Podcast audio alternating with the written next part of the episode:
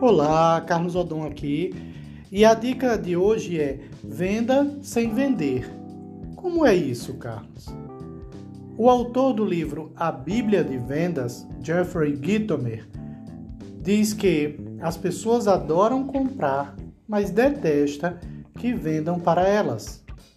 O que isso quer dizer então? Venda como alguém que quer ajudar e não empurrar um produto. Gostou da dica? Te espero na próxima. Tchau!